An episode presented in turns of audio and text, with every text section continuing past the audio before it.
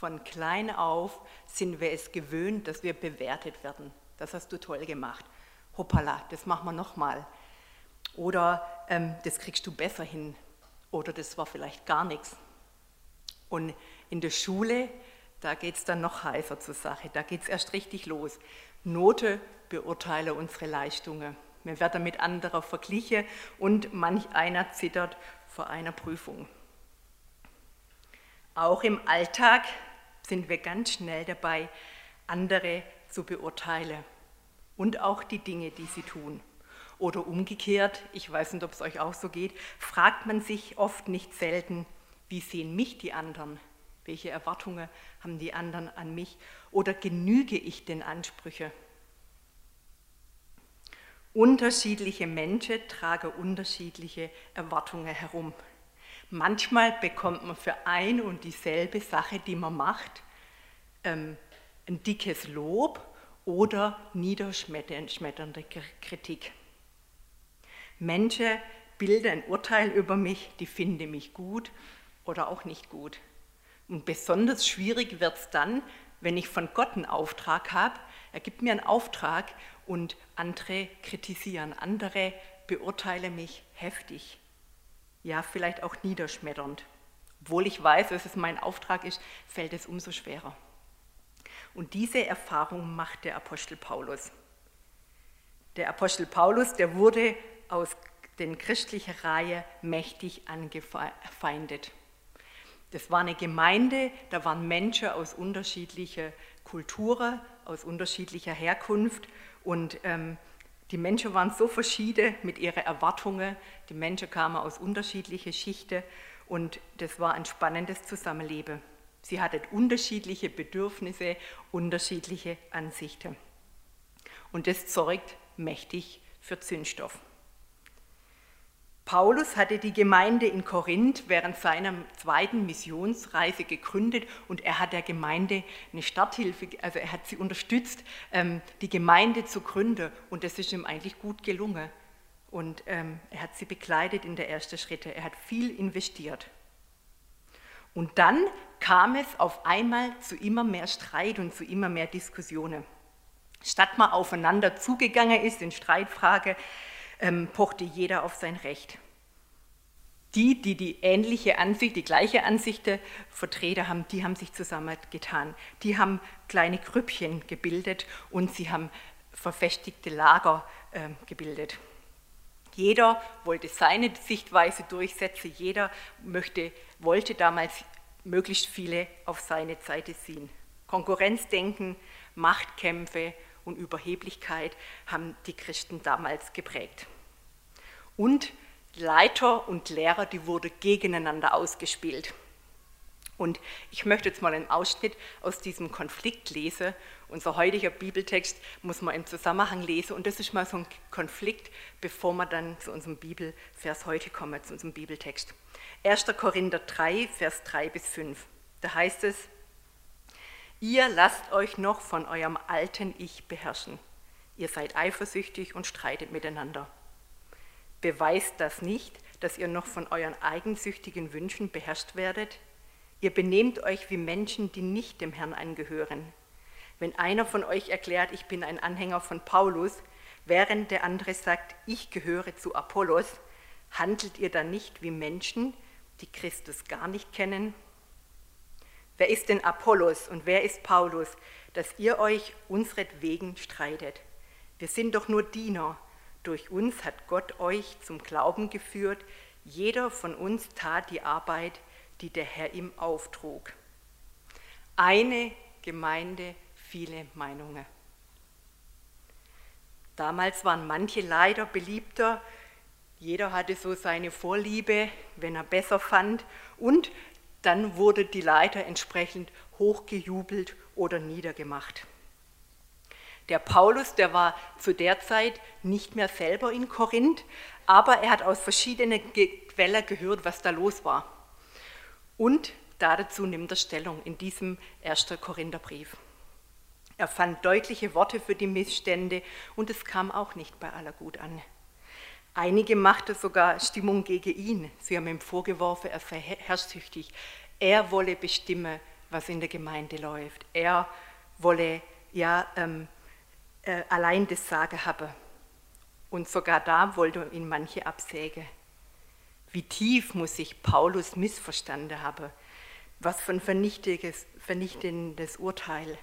Ihm ging es doch nur darum, das Wort vom Kreuz, also die frohe Botschaft zu verkünden. Er wollte nur das tun, was Gott gesagt hat, was er tun sollte. Und das hat er auch getan. Es ging Paulus nicht um seine eigene Person. Es kam aber zu extremen Spannungen, zu Streitgesprächen und zu fiese Unterstellungen. Die unterschiedlichen Meinungen führten in der Gemeinde zu richtig großen Spannungen.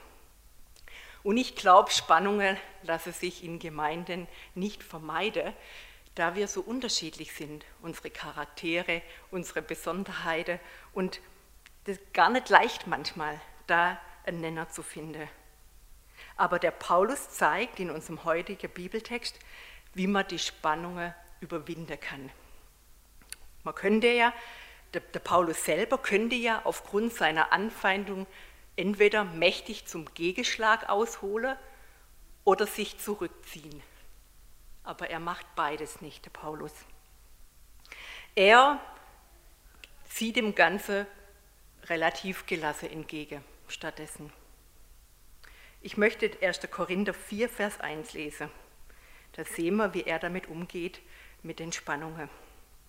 1. Korinther 4, Vers 1.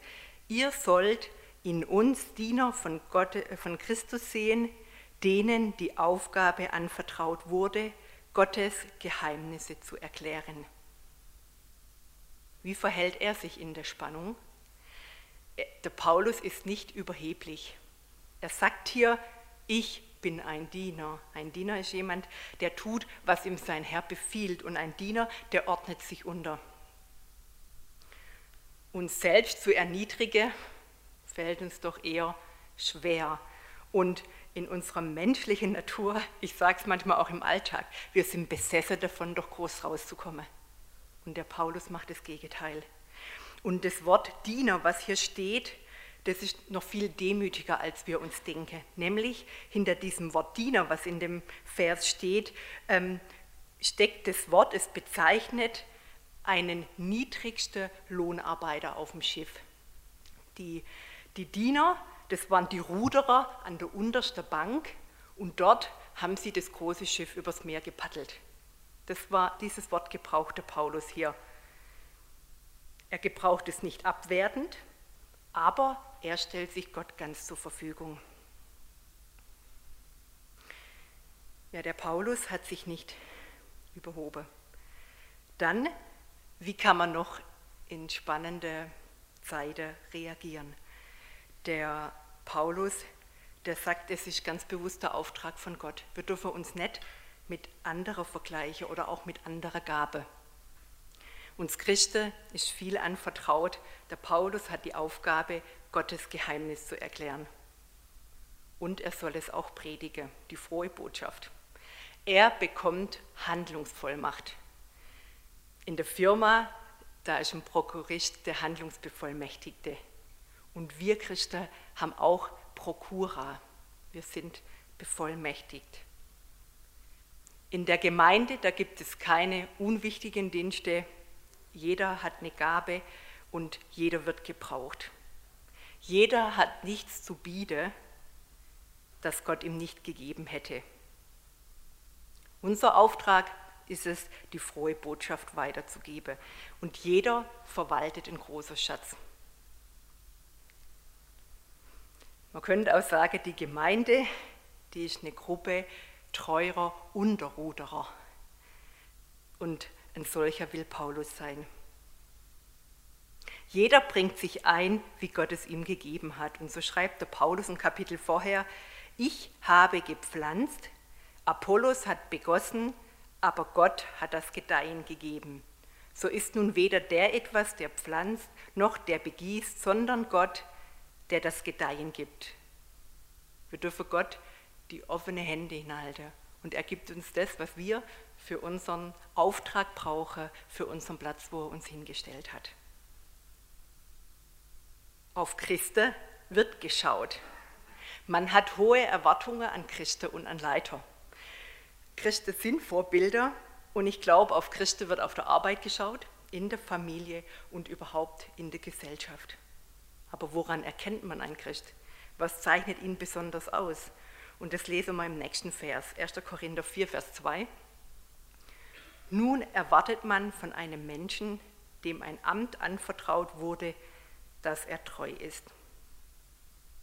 Ja, man soll sich auf Christen verlassen können. Sie sollen zuverlässig sein, glaubwürdig und man muss wirklich sagen, man erkennt Christen nicht daran, dass sie schon vollkommen sind, sondern dass sie Fehler zugeben können. Vielleicht auch Fehler nicht weglüge. Dass man mir sage, da habe ich einen Fehler gemacht. Oh, ja, da habe ich echt mich gebaut, das war nicht recht. Entschuldige, ich lag da falsch. Es geht darum, dass wir echt sind als Christen und nicht schon vollkommen sein wollte, weil wir das nicht können. Auch in meinem Leben gibt es immer wieder Schuld und ich kann es nicht allein. Ich, ich schaffe es nicht und ich brauche die Hilfe Jesus, Jesu jeden Tag. Das Gute ist auch, dass wir Christen einander vergeben können und uns wird vergeben. Von Gott her, aber auch von anderen Menschen. Und das unterscheidet uns. Manchmal wundern wir uns ja selber, dass Christen Fehler machen.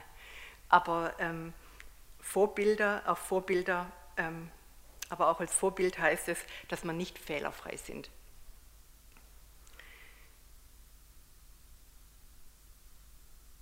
Ja, wie können wir uns in spannende Situationen oder in Meinungsverschiedenheiten verhalten? Das sagte Paulus in der nächsten Verse. Urteilt nicht voreilig über andere. Der Paulus, der musste ja wirklich einiges verkraften. Und es wird deutlich, wie er auf die Unterstellung der Gemeinde gelassen reagiert. Und er nennt aber auch gleich den Grund dafür. Er reflektiert sich selber. Vers 3. Wie ist das nun bei mir? Bin ich treu gewesen? In dieser Frage spielt es kaum eine Rolle, was ihr oder sonst irgendjemand denkt. Ja, ich vertraue in diesem Punkt nicht einmal meinem eigenen Urteil. Mein Gewissen ist zwar rein, doch das ist nicht entscheidend. Es ist der Herr selbst, der mich prüft und darüber zu entscheiden hat. Deshalb hütet euch, voreilige Urteile über den Glauben anderer zu fällen, bevor der Herr wiederkommt. Wenn der Herr kommt, wird er unsere tiefsten Geheimnisse ans Licht bringen und unsere verborgensten Beweggründe offenbar machen. Und dann wird Gott jeden so loben, wie es ihm zusteht. Nur zu leicht lassen wir uns verleiten, andere Mitchristen zu bewerten und zu beurteilen ob sie ein guter Nachfolger sind oder nicht. Aber Gott allein kennt das Herz und er ist der Einzige, der das Recht hat, zu urteilen. Ja, wir verbringen oft so viel Zeit, über andere und Dinge und über Entscheidungen zu reden und ja, verbringen mehr Zeit, die Botschaft weiterzugeben, als über, vielleicht über eine äh, Entscheidung der Gemeindeleitung zu debattieren. Paulus ist es wichtiger, wie Gott ihn sieht. Mit dieser Haltung kann man wirklich manche Verletzungen verkraften. Er weiß, dass er nur allein Gott verantwortlich ist und er ist ganz schön kritikfähig und das nur, weil er sich von Gott allein abhängig macht. Das macht ihn freien, ein Diener zu sein, weil er sich an Gott selber allein orientiert. Ob er kritisiert oder mit Lob überschüttet wird, ist nebensächlich. Er weiß, am Ende zählt, was Jesus über ihn sagt. Wir Menschen sehen, was vor Auge ist. Gott, er sieht ins Herz. Er kennt unsere Motive, er kennt unsere Beweggründe und auch unsere Entscheidungen. Die Menschen, wir sehen die Taten, aber Gott, der sieht auch unsere Absichten. Ja, rede ich so, dass ich von Menschen Beifall bekomme oder ähm, mache ich mich abhängig von dem, was Gott über mich sagt. Der Paulus, der knickt nicht ein, sondern er orientiert sich an dem, was er für Jesus verantworten kann. Die Eva von Thiele Winkler, die sagte es mal so, sei kindlich abhängig von Gott und königlich unabhängig von den Menschen, von ihrem Urteil, von Lob und Tadel. Ich lese kurz nochmal, sei kindlich abhängig von Gott und königlich unabhängig von den Menschen, von ihrem Urteil, von Lob und Tadel. Ja, ein weiterer Punkt, wie wir in angespannte Situationen äh, uns verhalten können, ist es, segne die Menschen, die dir Unrecht tun. Gar nicht so leicht. Ich lese jetzt noch ein paar Verse ähm, weiter in dem Kapitel 4. Ähm, da sehen wir, wie der Paulus echt stark verfolgt wurde. Harte Kritik. Er schreibt, bis zu dieser Stunde leiden wir Hunger und Durst und sind unbekleidet. Wir werden geschlagen und haben kein eigenes Dach über dem Kopf. Wir haben uns Mühen, unsere Mühen mit unseren eigenen Händen unseren Lebensunterhalt verdient. Wir segnen die, die uns beschimpfen.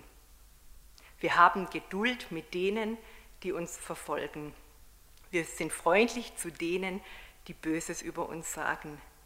Und doch werden wir behandelt, als wären wir die Sündenböcke der Welt, von allen der Abschaum. Und das bis zu diesem Augenblick. Habe ich auch aus der Neue Leben Übersetzung. Und das ist das Starke. Der Paulus hat trotzdem eine Freiheit. Die Ehrfurcht vor Gott befreit ihn vor der Menschenfurcht. Mir macht es wirklich Mut, mich ganz von Jesus abhängig zu machen. Eine Gemeinde, viele Meinungen. Ich habe so gedacht, der Text passt richtig in unsere aktuelle Zeit. Und das Thema möchte ich heute echt auch nicht aussparen. Denn aufgrund der Corona-Lage gibt es auch ganz schön viele Meinungsverschiedenheiten. Ganz besonders auch zum Thema Impfe. Und der eine, der hat eine große Freiheit, sich impfen zu lassen, der ist schon geboostert und andere nicht. Bei anderen lässt es ihr gewisse aus den unterschiedlichsten Gründen nicht zu, sich bisher impfen zu lassen. Und in manche Gemeinden, auch in der ganzen Gesellschaft, führt es zu große Spannungen. Viele gehen lieblos miteinander um. Auch in manche Familie führt es zu Streit und zu Brüche. Auch da wünsche ich mir, dass man von Paulus lerne, der wirklich uns da ein Vorbild ist. Ja, lass uns dann nicht Urteile, vielleicht auch die Anderssehende ähm, verurteile und auch nicht über andere erhebe, mich drüber stelle, meine Meinung hat irgendwie mehr Gewicht und auch keine Grüppchen bilde, sondern dass man wie der Paulus den anderen segne und dass die Liebe und die Einheit im Vordergrund steht, nicht die Meinung. Und das wird Gott ganz sicher belohnen. Er belohnt es, wenn wir Liebe leben, wenn wir einander achten und ähm, Jesus gemäß auch behandeln. Ja, Amen. Ich möchte beten. Himmlischer Vater, ich danke dir dass du uns hier als Gemeinde in Wassertrüdingen zusammengestellt hast. Du bist der Herr der Gemeinde und du bist der, den wir in Einheit erhebe und anbete. Und ich möchte dich bitten, dass du uns immer mit genügend Liebe und Verständnis ausstattest für die Meinung eines anderen. Lass uns ja reinfühlen, warum denkt der andere vielleicht so? Was hat er vielleicht für eine Geschichte, warum er so denkt? Möchte ich bitte, dass du uns aber auch frei machst, dein, allein dein Wille zu tun und nicht auf Meinungen anderer zu hören. Danke, dass wir ähm, mit dir leben können und dass du der bist, der uns fähig macht zu Liebe. Danke, dass uns aber auch unterschiedliche Meinungen bereichern und voranbringen. Möchte ich bitte, segne du uns als Gemeinschaft und bring du uns immer wieder zusammen. Lass uns sei du die Mitte und der Fokus worauf wir hinleben. Amen.